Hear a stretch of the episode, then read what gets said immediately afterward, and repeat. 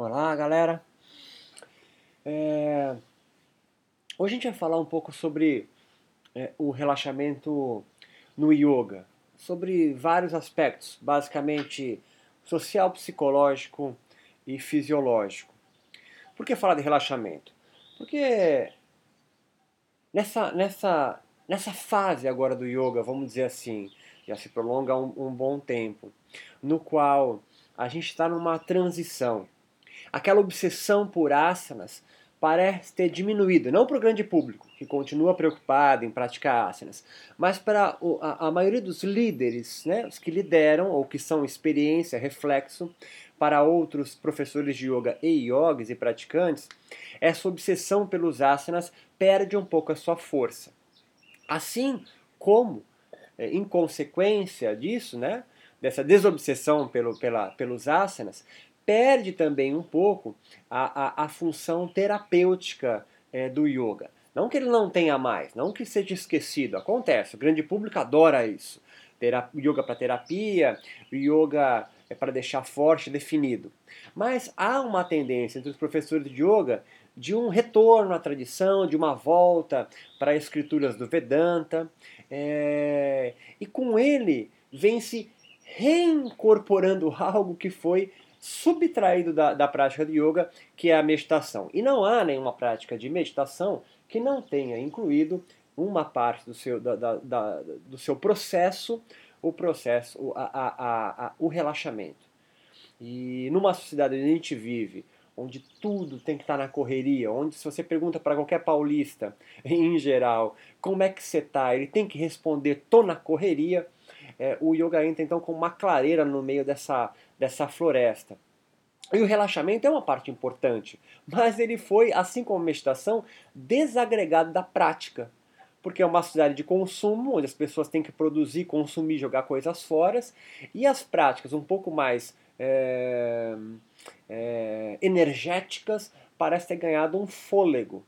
Mas o relaxamento mesmo delas, em qualquer prática, a aula mais forte do Ashtanga Vinyasa Yoga, há uma aula mais tranquila e simples, como é do Hatha Yoga clássico, há sempre uma postura no final que não é coincidência chamada de cadáver de morto Shavasana. É a postura de relaxamento final. Portanto, a gente vai explorar um pouco mais os benefícios, a, a o que alinhava, qual é a importância de ter um processo de relaxamento na, nas práticas de yoga.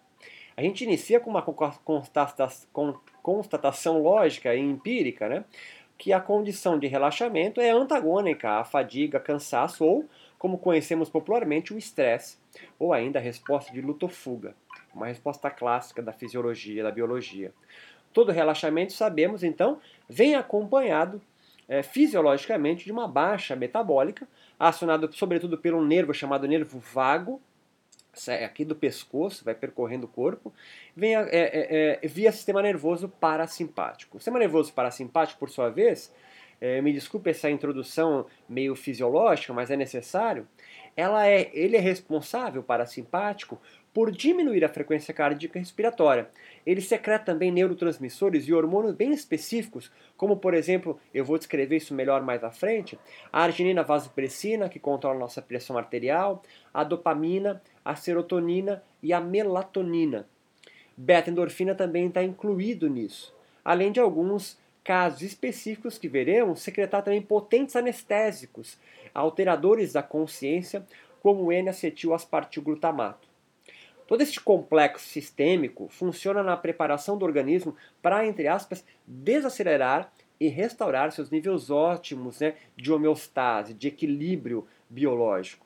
Essas respostas autonômicas, autonômicas parasimpáticas virão acompanhadas também de uma menor atividade eletroquímica neuromuscular e de ondas eletroencefálicas de vigília para o nível de relaxamento leve, como as ondas alfa, de relaxamento um pouco mais profundo, mas com imagens mentais, como as ondas teta, que você alcança quando dorme com sonhos, ou ainda o estado ainda mais profundo de relaxamento, onde você dorme sem sonhos, que são as ondas delta todos os dias, exceto aos insônios crônicos, alcança-se essas mesmas respostas psicofisiológicas, mas de forma inconsciente, quando advém a exaustão e dormimos com ou sem sonhos, como eu já disse.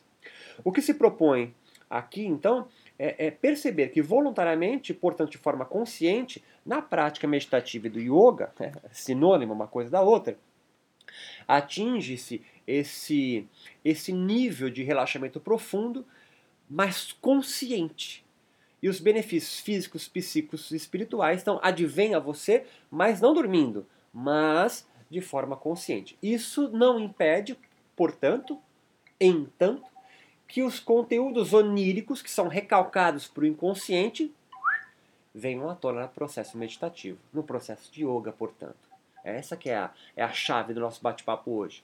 Dessa forma, permitindo a, a, a, quem pratica o yoga e meditação poder reorganizar esse conteúdo reprimido inconsciente de forma bem fazeja. A resposta de luta ou fuga do estresse ela é clássica e importante eu dar uma pequena pincelada aqui. Ela foi descoberta, né, o termo estresse, a resposta estresse no, no, organismo, por um fisiologista chamado Hans Seil, é, austríaco, em 1936. O termo foi emprestado da física, mas tem a sua origem etimológica do latim stricto, que significa literalmente estrangular, corroer, deteriorar ou apertar. Na física, descreve o estresse o desgaste natural do contato dos corpos, mas na fisiologia se refere à resposta do organismo a um agente estressor que rompe momentaneamente o estado de equilíbrio homeostático da biologia do organismo do corpo. A homeostase, por sua vez, foi um termo criado por outro fisiologista, Walter Cannon, em 32, advindo do grego homeo, que significa similar ou estável, e stasis, que literalmente significa estático. Então é um, é um, é um, é um estado estático ou um, estado, um estado similar, onde não há grandes flutuações. Cannon, observando o funcionamento de organismos vivos, percebeu que havia uma organização interna, estrutural e funcional no organismo que contribuía para a manutenção do equilíbrio dinâmico dos seus corpos. Dessa forma, todos os seres vivos buscam sempre retornar ao seu estado de equilíbrio, homeostase, quando este é rompido por um agente estressor, o estresse. Então você tem o seu estado homeostático, de equilíbrio, seja sentado, deitado ou correndo uma maratona, isso é uma coisa importantíssima que a gente não se liga. Eu posso estar correndo uma maratona e estar num estado de equilíbrio, minha frequência cardíaca, sei lá, em 170, 180 e ficar neste nível homeostático. Então, a homeostase não é você ficar com a frequência cardíaca abaixo de 50.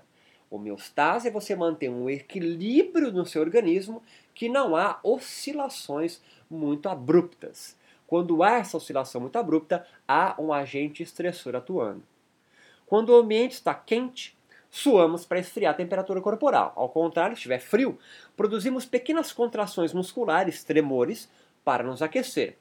Quando desidratados, hormônios específicos produzem vasoconstrição nos nossos vasos, além de promover a reabsorção da água pelos rins, por exemplo, que são a ação dos hormônios antidiuréticos e respostas fisiológicas. É, é, esses são pequenos exemplos né, de respostas fisiológicas a agentes estressores, no caso, calor, frio, desidratação. E as respostas fisiológicas para se voltar à homeostase quais são? Suar, tremer e ter sede, beber água. O estresse, entretanto, possui três fases. Fase de alarme, quando detecta-se algum desequilíbrio homeostático, por ação de um agente estressor, calor, frio, desidratação ou começar a correr. Há uma segunda fase, que é adaptação ou resistência, que é quando há uma resposta adaptativa para retorno à homeostase, suar, tremer, sede, ou ter um melhor nível de condicionamento para conseguir correr numa frequência cardíaca e respiratória maior. E a mais há uma fase 3, que é a fase crônica. É o momento em que a resposta adaptativa, suar, tremer, ter sede ou ter um melhor condicionamento físico, não consegue conduzir o organismo ao seu a um estado homeostático. É nessa terceira fase que o estresse pode ser deletério à saúde, pois pela produção contínua do hormônio cortisol, principal hormônio do estresse, há uma baixa drástica da ação do sistema imunológico. O relaxamento, portanto, como um antagônico psicofisiológico ao estresse, é um estado essencial para a manutenção da vida. Enquanto a resposta ao estresse se manifesta em luta ou fuga, é lícito pensar que a do relaxamento seja de paz e presença ou estabilidade. Lutamos ou fugimos, contudo, quando apresentamos raiva ou medo. Deste modo, só podemos relaxar, sendo estresse e relaxamento um par de opostos, em momentos que nos sentimos amados e confiantes, ou seja, que estamos protegidos. Me acompanha até aqui? Aqui é, é aqui é o primeiro passo, tá certo? Eu dei essa introduçãozinha fisiológica, mas aqui é um, é um passo importante, você tem que estar tá ligado junto comigo. Se o relaxamento é oposto ao estresse, e o estresse pode atingir um estado crônico prejudicial, quando você não consegue dar uma resposta adaptativa a, e voltar para a homeostase, se lutar ou fugir, que é a resposta clássica do estresse, nos apresenta sempre que nós temos raiva, portanto lutamos, ou fugimos quando temos medo, se o relaxamento é o oposto, o momento que nós sentimos amados e não com raiva, e confiantes e não com medo, é quando o relaxamento advém. Nunca com medo e com raiva, ou sem nos sentirmos amados e confiantes, a gente não consegue chegar num estado de relaxamento. Consegue me acompanhar? Se a prática do yoga vai te trazer por um estado de maior relaxamento, e relaxamento não é indolência, relaxamento é estar atento, ativo, com tônus mas não estressado, nem com raiva, nem com medo, é necessário você construir um ambiente na sua prática de yoga que seja amável, com empatia, com compaixão e que forneça ao seu aluno confiança. Estamos juntos nisso?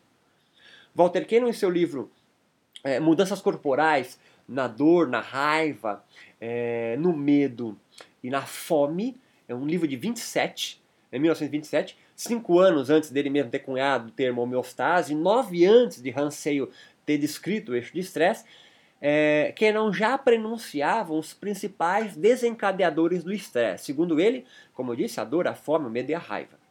Excetuando-se os dois primeiros, é dor e fome, pois são de ordem mais material, por assim dizer, né, e podem ser atenuados de forma mais pragmática, a raiva e o medo pertencem a uma classe subjetiva. Os sentimentos de raiva e medo podem ser caracterizados por um complexo de fatores bem mais abrangentes do que um analgésico que é eliminador ou uma torta de palmito que sacia a fome. Poderíamos assim resolver o problema. Se o que me causa estresse, segundo o Cannon, é, é o, os agentes estressores é, primo, primários, né, as cores primárias que vai promover o, a resposta de luta ou fuga é, é, é, é raiva, medo, fome e dor, fome e dor eu resolvo com analgésico e uma torta de palmito. Agora, raiva e medo é algo, são gatilhos estressores de ordem psíquica e não só materiais, que nos deteremos neste capítulo para buscar compreender melhor os benefícios do relaxamento profundo em contraste ao estresse crônico que aflige indivíduos, sobretudo, que vivem nas grandes cidades do mundo e que são seus alunos, que são muitas vezes seu professor no curso de formação que você dá, ou o próprio ministrante do curso de formação.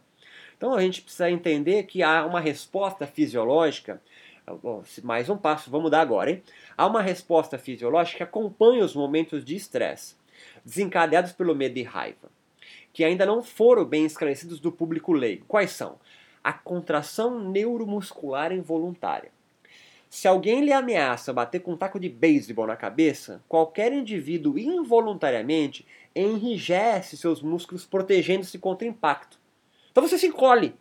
Não que você sabe que não vai dar, não vai é uma brincadeira, você involuntariamente, igual inconscientemente, você se contrai, você contrai os músculos para se proteger. Geralmente vira até as costas, porque as costas e a costela protegem muito mais do que o ventre que é aberto. A barriga é, é muito. É, ela não tem nenhum músculo te protegendo aqui no abdômen. Cada fibra muscular, assim, ela é inervada, ou seja, me acompanha, tá? Pode ser chato essa parte inicial fisiológica, mas é importante para você entender depois. Cada fibra muscular é inervada, ou seja, centenas de neurônios passam pelos nervos. Nervo é, uma, é, é, um, é um cabeamento de neurônio. Eu pego um monte de neurônio junto num cabo, num conduíte, encapo ele, chama nervo. Especificamente os neurônios ligados ao córtex somatosensorial vão inervar cada fibra muscular sua. Apenas como exemplo, o, o gastrocnêmio, a batata da perna, a batata da perna possui mais de um milhão de fibras musculares controladas, inervadas por mais de 500 neurônios. São neurônios periféricos que saem da medula e vão se conectar diretamente no cérebro, subindo pela medula.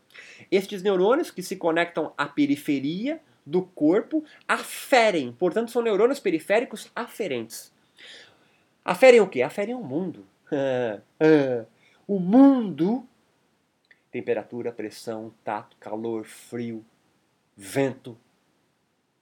Tudo isso vai ser informado para o cérebro pelos neurônios periféricos, neurônios periféricos aferentes, porque eles aferem o mundo. Mas há outros neurônios, eh, os, os, os neurônios que efetuam ação no mundo. São neurônios periféricos eferentes. Eles, eles atuam no mundo. Atuam como? Você contraindo o braço ou relaxando. Todos são controlados, esses neurônios, pelo sistema nervoso central.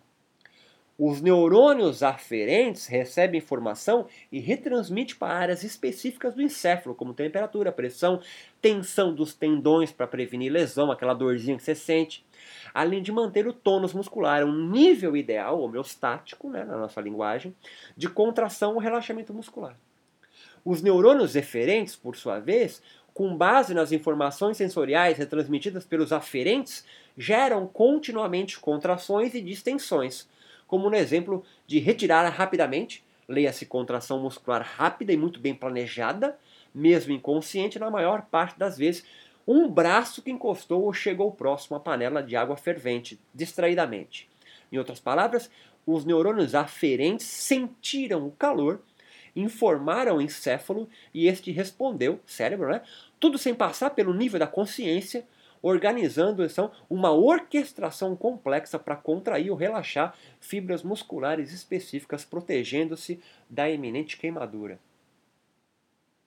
Pense também na complexidade que está envolvida no chute de uma bola para um parceiro do seu time de futebol que corre para recebê-la a dois metros à frente dela em movimento. São milhões de neurônios aferentes e eferentes calculando a velocidade do amigo correndo, a trajetória que a bola deve percorrer no ar para ser recebida já quase sem velocidade no pé do companheiro a 30 metros de distância. Para este cálculo ocorrer, não se exigirá nenhuma parte consciente, o que tornaria o jogo e a sua vida impraticável. Mas uma série de informações sensoriais, visuais, auditivas, musculares e táteis para que o chute saísse perfeito e sai perfeito. A cada repetição deste gesto, mais e mais o movimento sairá com maior precisão e elegância. Lembre-se que nós seres humanos não nascemos sabendo andar. Hum, são necessários um pouco mais de 10 meses, alguns mais lerdos demoram mais, para observando os outros aprendermos a se locomover em duas pernas. Hoje, se você for criado com um lobo, você vai andar em quatro patas e vai uivar à noite na lua cheia, vai fazer xixi para marcar território e vai comer uma carne crua. Hoje, depois de tanto treinar a marcha, nem nos damos conta da complexidade neuromuscular que é necessária para dar um passo à frente do outro sem pensar e sem tropeçar. Pois bem, podemos pensar que cada gesto motor é também um ato pensado, mesmo que inconsciente. O corpo se mostra no corpo. Ou seja, você se mostra no corpo, o inconsciente está incorporado. O que você pensa se revela no corpo e a recíproca também é verdadeira. Se cada fibra muscular possui um correspondente neuronal, os pensamentos e os músculos tecem uma relação íntima com este. Essa foi uma das grandes revelações de William Reich, por exemplo, discípulo de Freud, pai da bioenergética, que revelou isso, tudo que eu estou falando, no seu livro Análise do Caráter. É um livro grosso, antigo, e você vai demorar bem mais do que eu em um parágrafo expliquei para você, mas boa sorte, vai para frente. Se toda resposta ao medo e raiva, portanto, ó, mais um degrau, hein? Mais um degrau, me acompanha. Possui uma ação psicofísica de luta ou fuga, e toda ação mental desencadeia uma contração muscular específica, a cronicidade nociva da resposta ao estresse não adaptativa, a terceira fase de resposta que eu falei lá em cima, haverá grupos musculares específicos sendo contraídos de forma contínua também, na mesma proporção, sendo crônico formando-se assim, na linguagem de Reich, uma couraça muscular do caráter. Tá, tá me acompanhando isso? Aquele nozinho que você sente de dor? Aquela dificuldade de fazer uma postura no yoga? Não é só falta de flexibilidade. E mesmo que seja flexibilidade, flexibilidade é um tônus maior muscular, é um encurtamento da fibra muscular, a quitina miosina, que você quer aumentar. Tudo é neuromuscular. Tudo é neurocérebro muscular. Tá me acompanhando nisso? Não?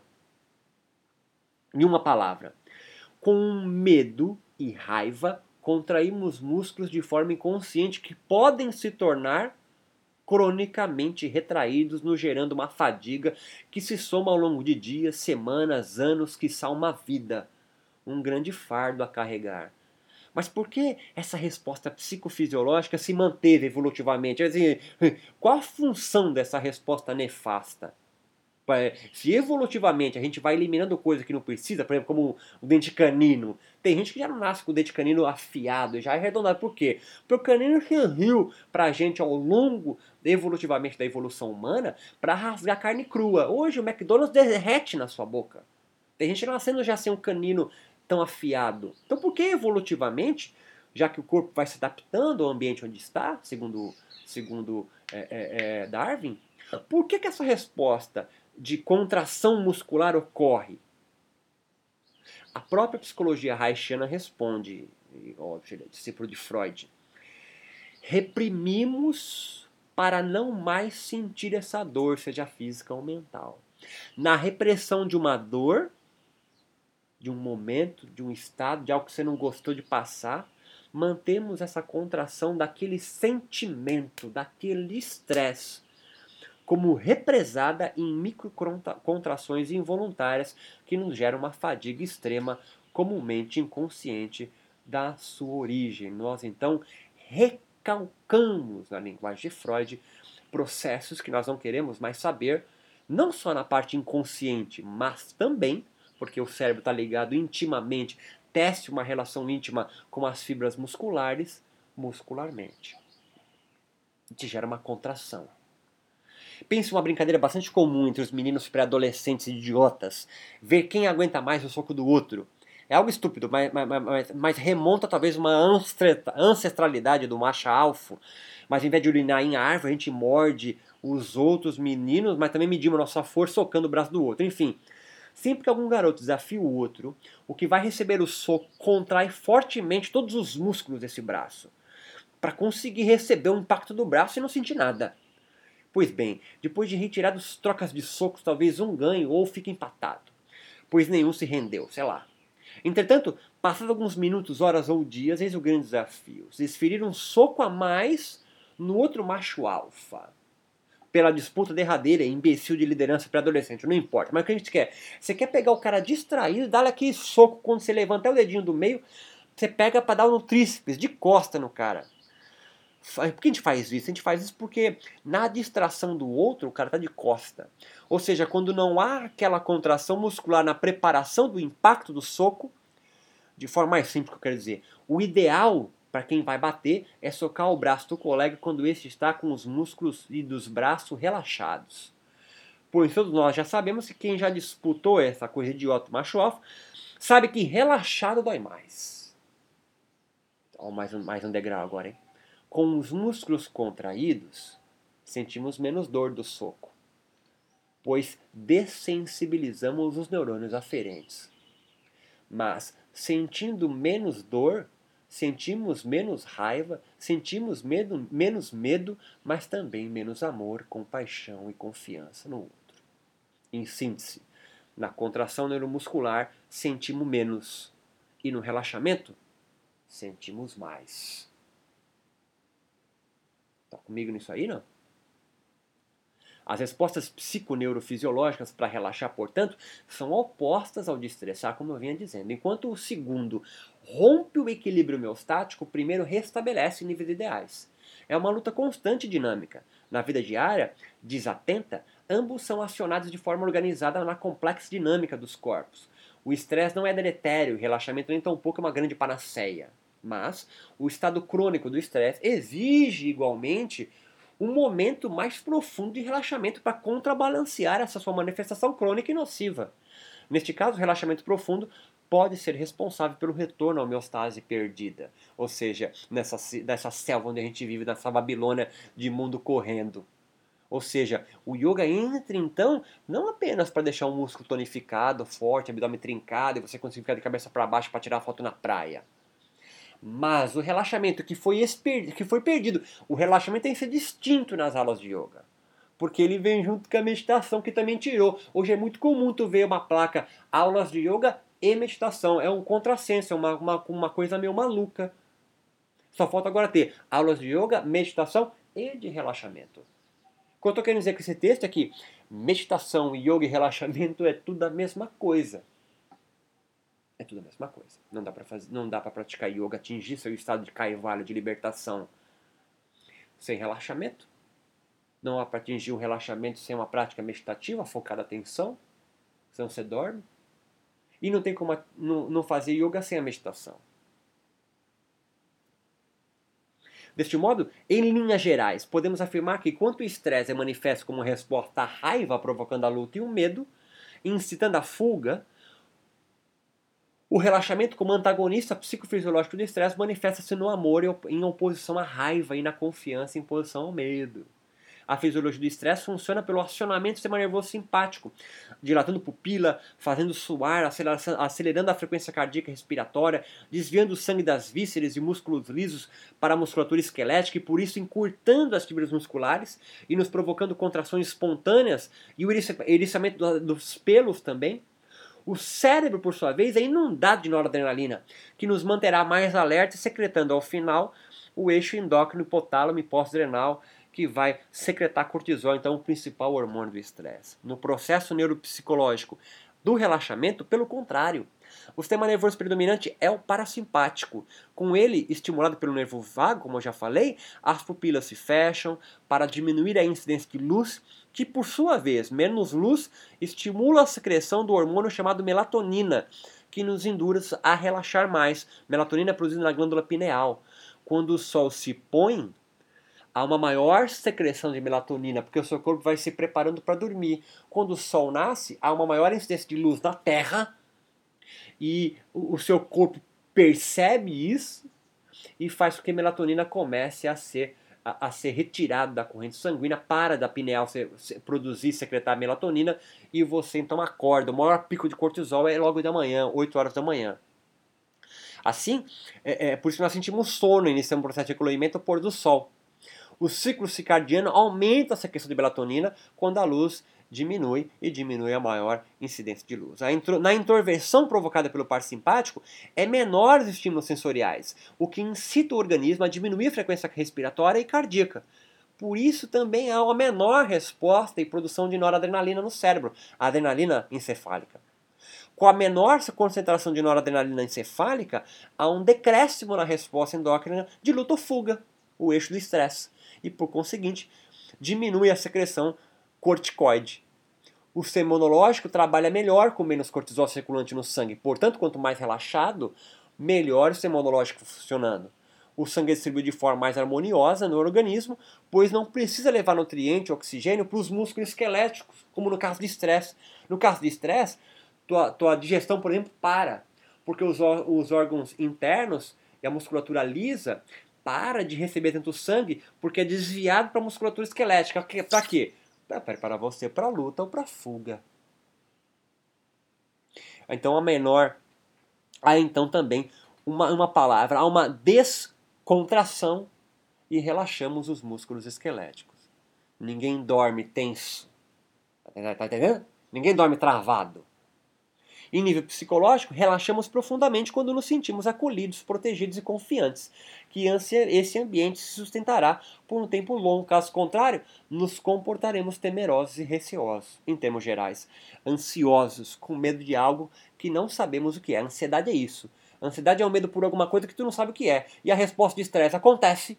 Ah, mas não é frio nem calor. É, mas a resposta do estresse acontece se for em nível físico calor, aqueles exemplos idiotas que eu dei, calor, frio, é, fome, ou subjetivo, ou mental, uma conta para vencer no banco, medo, raiva, ansiedade uma, na, no que eu falei anteriormente, demos exemplos simples né, de agentes estressores como calor, frio e fome. Mas, como eu disse, o organismo não sabe diferenciar um agente estressor físico, mental, subjetivo ou construído culturalmente, como, por exemplo, a infração de um código moral, religioso ou aluguel a vencer amanhã. A resposta neurofisiológica do estresse, que eu descrevi acima, é igual. Pensar em um problema ou experienciá-lo na pele a resposta fisiológica sempre será a mesma, de luta ou fuga, medo ou raiva. Estamos juntos nisso?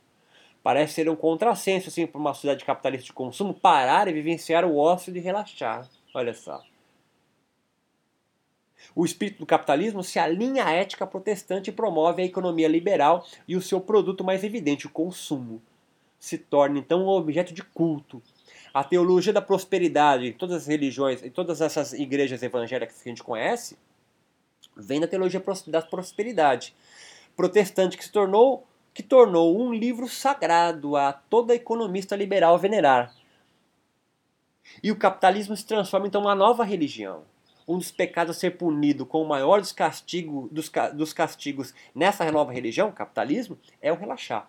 Pois o trabalho e a fortuna é graça concedido por Deus, literalmente. Até para Marx, olha só que viagem. Até para Marx, que, que a religião era o ópio do povo, para ele o trabalho é uma coisa importantíssima. E qual o castigo a quem não trabalha de forma obsessiva na sociedade, senão a marginalização, o cinismo e o sarcasmo? A cigarra nunca vencerá da formiga nesta cultura de produção obsessiva de comum, de consumo incessante do descarte acumulativo. Para estes, o planeta é infinito. Ser relaxado, entretanto, não é o objeto do yoga, mas o estar relaxado se os devotos dessa nova religião, capitalismo, a utilizarão, ou seja, utilizarão o yoga para renovar suas baterias depois de 12 horas de trabalho e acordar no outro dia disposto a se manter na correria, não podemos profetizar, mas isso acontece, hein? Quantos você percebe que o yoga entra como então algo para renovar a bateria para ele continuar consumindo, comprando e jogando fora coisas? O yoga nasce de um movimento, é, é, é, é, é um movimento contra cultural, mas é absorvido pela cultura e hoje é um grande promotor do relaxamento para os, entre aspas, operários continuarem trabalhando igual um louco. Tá comigo? Pegou a ideia da cigarra, mas se transformou para ser alimento da formiga. O foco, então, do, do yoga é o despertar de uma vida vivida no modo estresse crônico. E perceber que é sempre prejudicial à saúde. Além de promover altos índices de ansiedade, do, doenças cardiovasculares, contraturas musculares crônicas, promove a depressão, tudo isso vocês já sabem. Em uma sociedade que não há tempo de descanso, a felicidade é postergada para quando se for rico. Ter uma outra vida num além e assim as, as vidas se tornam vazias e alienadas pelo trabalho e pela acumulação de riqueza. Certamente este modelo de infinita prosperidade para todos em um planeta finito não pode ser um projeto de vida feliz, que não consegue garantir o paraíso neste e nem em outro mundo. Para finalizar, eu quero dizer o seguinte: nessa nossa jornada do yoga, considerar que o estado de relaxamento profundo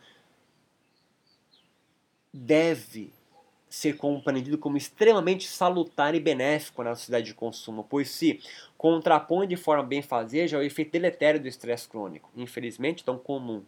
Se a raiva e o medo são desencadeadores das repercussões psicofisiológicas do estresse, o yoga deve promover não só uma obsessão por asanas e alinhamentos, mas em promover o amor, a confiança como agentes responsáveis pela manifestação da harmonia e homeostase, não só é, do corpo, mas da sociedade. É uma metáfora.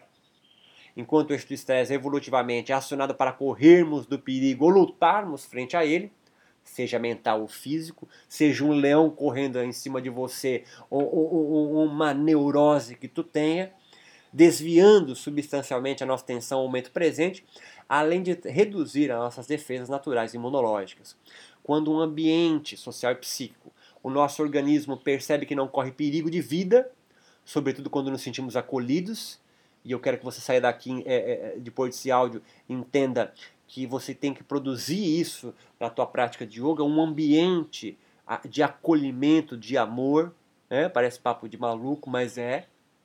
ele pode retornar aos seus níveis ideais de homeostase e imprimir uma respiração de forma mais pausada e longa, hormônios e neurotransmissores secretados para não lutar e fugir, mas para relaxar, como melatonina, analgésicos naturais como a beta-endorfina, o êxtase, o bem-estar, o deslumbramento sobre a vida, como a dopamina fornece, e a serotonina, assim como potentes anestésicos, como eu já falei para vocês, e o N-acetil, aspartil, o glutamato. Quer saber mais disso? Aí tu tá viajando, tem que fazer um curso para te explicar isso mais, melhor.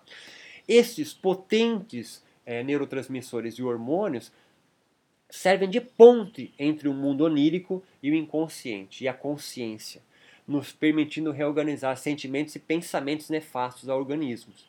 E tudo isso apenas focando a atenção no presente e permitindo ser acolhido.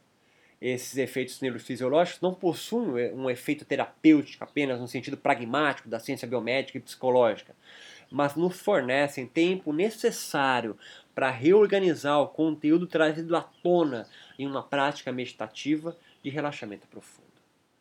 Esta experiência do ócio criativo proporciona ao espírito humano a permissão de um respiro aliviado, não apenas para recarregarmos nossas baterias para mais um dia de labuta, mas, sobretudo, fornecendo um sopro de vida e esperança à angústia espiritual de uma sociedade desorientada no qual nós vivemos. O yoga, é, tendo um potente, é, é, é, é na, uma potência na sua mão de mudar essa característica, pode se de forma alienada você não sacar isso com o professor ou aluno ou quem forma professor, que é mais, mais responsabilidade ainda, de se antenar que em vez de se gastar tantas horas no curso de formação explicando é, a posição anatômica, a porra da, da, da, da postura do cadáver, é, revise seu conteúdo programático e humanize mais a, a, o, o seu curso de formação.